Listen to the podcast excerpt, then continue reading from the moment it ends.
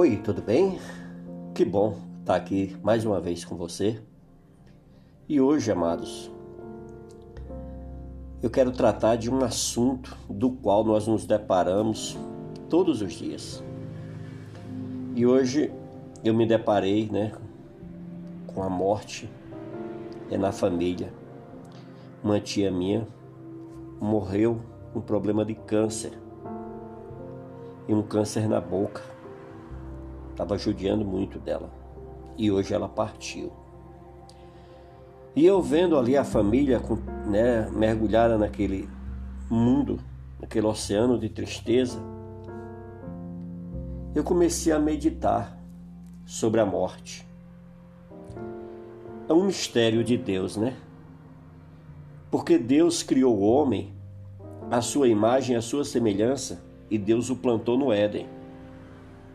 Então, nós entendemos que nossas vidas elas pertencem a Deus, porque Ele é o autor, Ele é o Criador.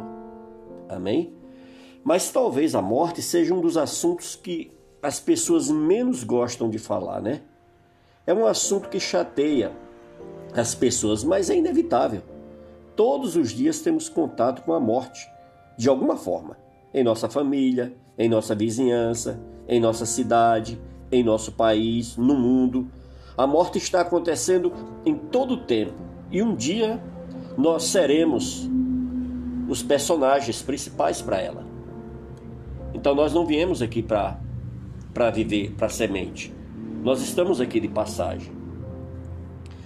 E Jesus Cristo, ele abordou a morte em seus ensinos de forma bastante profunda.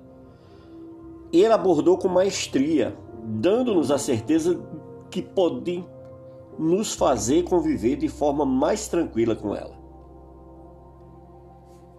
E aqui eu fico meditando né, e olhando nas escrituras e eu me deparo aqui com uma morte que Davi enfrentou. Davi era um homem segundo o coração de Deus, nós aprendemos aqui, né? Em outras ministrações. E nós vimos a, a pessoa de Davi, como ele era, a intimidade dele com Deus. Então esse personagem ele passou por uma perda na família e foi pela morte de um filho. Segundo Samuel, capítulo 12, narra a história, né? Diz aí, ó, versículo 14: Mas posto que com isto deste motivo a que blasfemassem os inimigos do Senhor, também o filho que te nasceu morrerá. E o Senhor feriu a criança que a mulher de Urias dera à luz a Davi. E a criança adoeceu gravemente. Buscou Davi a Deus pela criança, jejuou Davi, e vindo passou a noite prostrado em terra. Então os anciões da sua casa se achegaram a ele para levantar da terra, porém ele não quis e não comeu com eles. E se você olhar essa narrativa, você vai ver uma história muito interessante. Que essa criança, mesmo com o sacrifício que Davi fez, de orar, de jejuar por essa criança, ela veio a óbito e veio a morrer. E Davi então, né, curtiu ali o luto dele. Quando ele viu que ele recebeu a notícia que o filho tinha morrido, a Bíblia diz que ele se levantou. Ele diz, ó, disseram-lhe seus servos, que é isto que fizeram. Ó, primeiro está aqui no versículo 20. Ó. Então Davi se levantou da terra, lavou-se, ungiu-se, mudou as de vestes, entrou na casa do Senhor e adorou. Depois veio para sua casa e pediu pão. Puseram-no diante dele e ele comeu. Disseram-lhe seus servos: Que é isto que fizeste? Pela criança viva jejuaste e choraste, porém depois que ela morreu, te levantastes e comeste pão? Respondeu ele: Vivendo ainda a criança, jejuei e chorei, porque dizia: Quem sabe se Deus, se o Senhor, se compadece de mim e continuará viva a criança.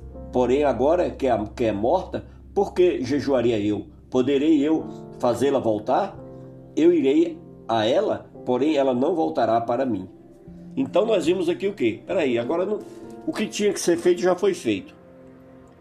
Querida, a gente tira uma lição aqui tremenda. Olha, cuide dos seus entes queridos, dos seus familiares, enquanto você está vivo, enquanto tem vida. Porque depois não adianta, amados.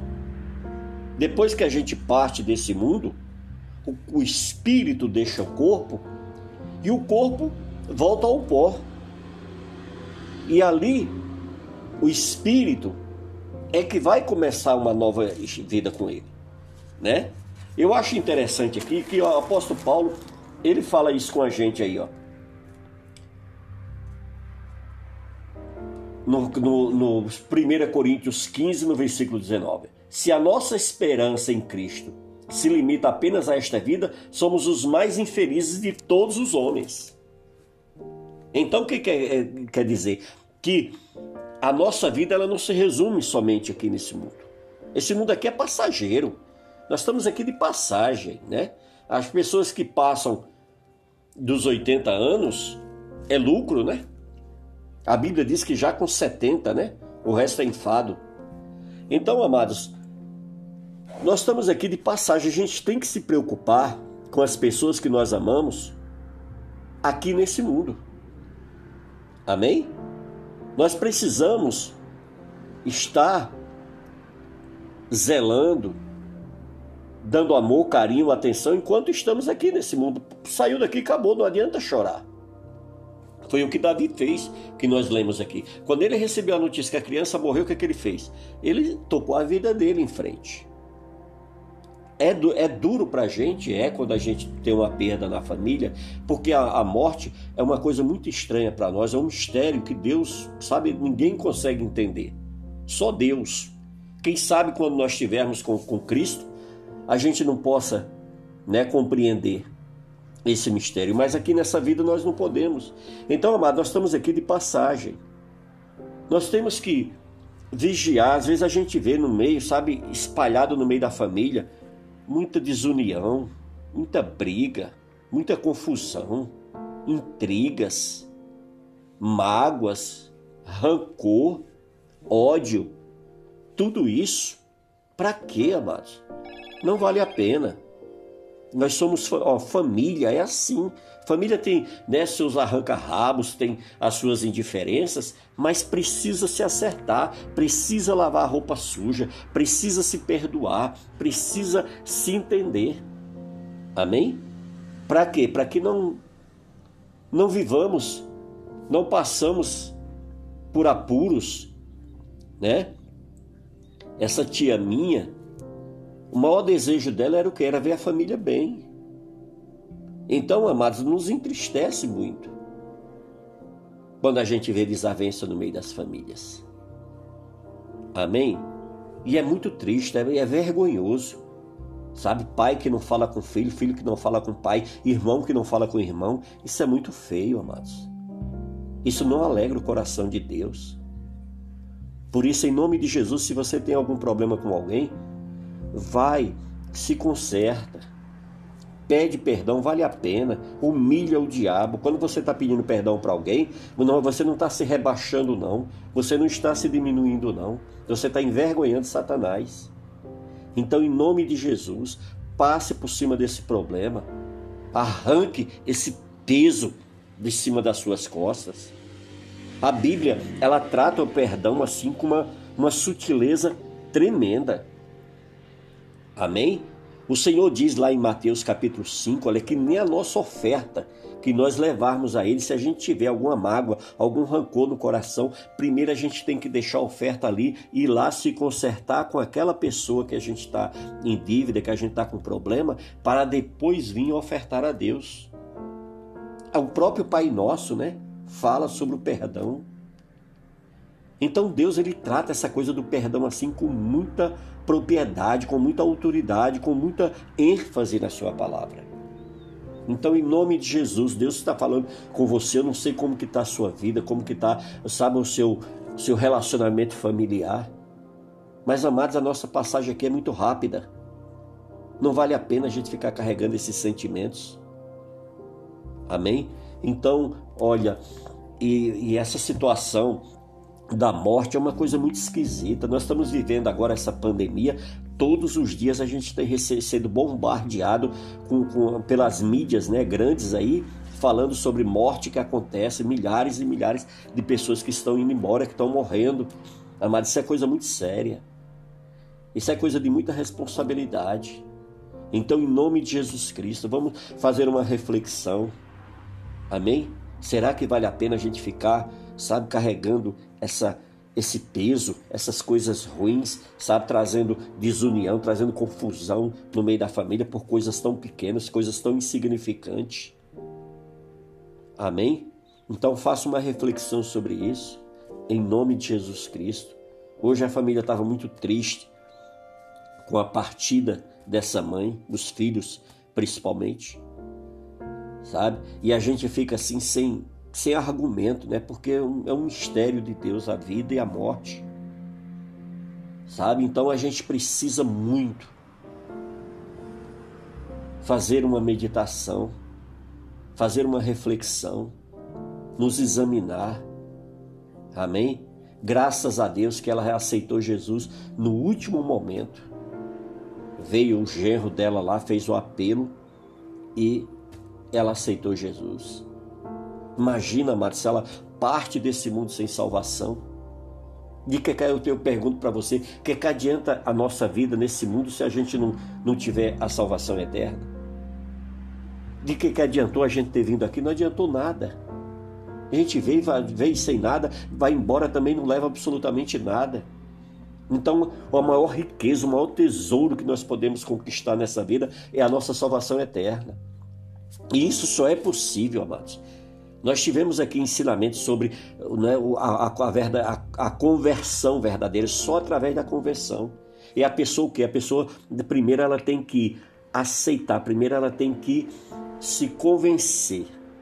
Primeiro, ela tem que aceitar que ela é, uma, que é um pecador e que precisa da misericórdia de Deus. Né? Ela tem que se conscientizar de coração, de mente, verdadeiramente, que ela é um pecador. Depois ela tem que fazer o que? Ela tem que confessar esses pecados para Deus. Né? Depois que ela confessa, Senhor, eu me arrependo, eu reconheço que eu sou um homem falho, humano, limitado e que eu careço da tua misericórdia. Me perdoa, Senhor amado, Deus, porque até então eu não estava com meu coração totalmente voltado para ti sabe? E ali entrega a vida sua para Jesus. E quando você toma essa atitude, o que, que acontece? Se você fez através do arrependimento, porque sem arrependimento não há remissão de pecado, conforme está lá em Atos 3,19. Amém? Tem que haver o arrependimento. Você tem que se arrepender verdadeiramente, entregar verdadeiramente os teus pecados para o Senhor. E agora viver o que? Uma nova história, uma nova vida. Você tem que estar sempre disponível a renunciar todo dia às suas vontades para que as de Deus prevaleçam. Amém? Por isso que 2 Coríntios 5,17 diz: E assim, se alguém está em Cristo, nova criatura é. As coisas velhas se passaram e eis que tudo se faz novo. Então há necessidade de quê? De novidade de vida. Isso é o que? Isso é nascer de novo. Lá em João 12, o Senhor diz: Mas todos o quanto receberam, Ele deu-lhes o poder de serem feitos filhos de Deus. Então, quando você aceita Jesus, você está o quê? Se tornando filho de Deus. Porque até então você era uma criatura criada por Deus, mas quando você obedece o que as Escrituras mandam, você passa a ser um filho de Deus. Quando você faz isso de coração, que a gente sabe que tem muita gente que vai pela emoção ou então faz da boca para fora. E aí o testemunho deles são os piores possíveis. Amém? Não é isso? Você não já tem visto muito cristão aí que se diz crente, anda com a Bíblia debaixo do braço, mas tem dado péssimos testemunhos? Amém? Então, amados, olha, a nossa vida aqui é muito passageira. Hoje né, tivemos a perda dessa pessoa na nossa família e a gente pôde fazer uma reflexão sobre a vida e a morte. Então, o Senhor tocou o meu coração e me colocou essa palavra nos meus lábios para me entregar para você. Por isso, em nome de Jesus, valorize sua vida. Procure andar em obediência e submissão a Deus. Procure andar com o Espírito Santo de Deus, em nome de Jesus. Abandone o pecado. Abandone as coisas erradas. Isso são caminhos que vai te levar à morte. Abandone as coisas erradas que você está fazendo e tome uma posição com Deus, mude a sua história, entregue sua vida para Jesus, que Deus vai escrever uma nova história para você. Amém? Glórias a Deus. Então é isso aí. E eu quero fazer uma oração agora. Eu queria pedir que, se você quer tomar essa decisão agora, você está livre para isso. Amém? Então você fecha seus olhos aí onde você está agora e diga assim: Senhor Jesus, eu reconheço que sou humano, sou falho, sou limitado e pequei contra ti, Senhor. Por isso estou aqui humildemente, Senhor, com o meu coração voluntário para te pedir perdão no nome de Jesus. Perdoa, Senhor, os meus pecados. Senhor, escreve o meu nome no livro da vida. Eu te peço no nome do teu filho Jesus Cristo. Amém.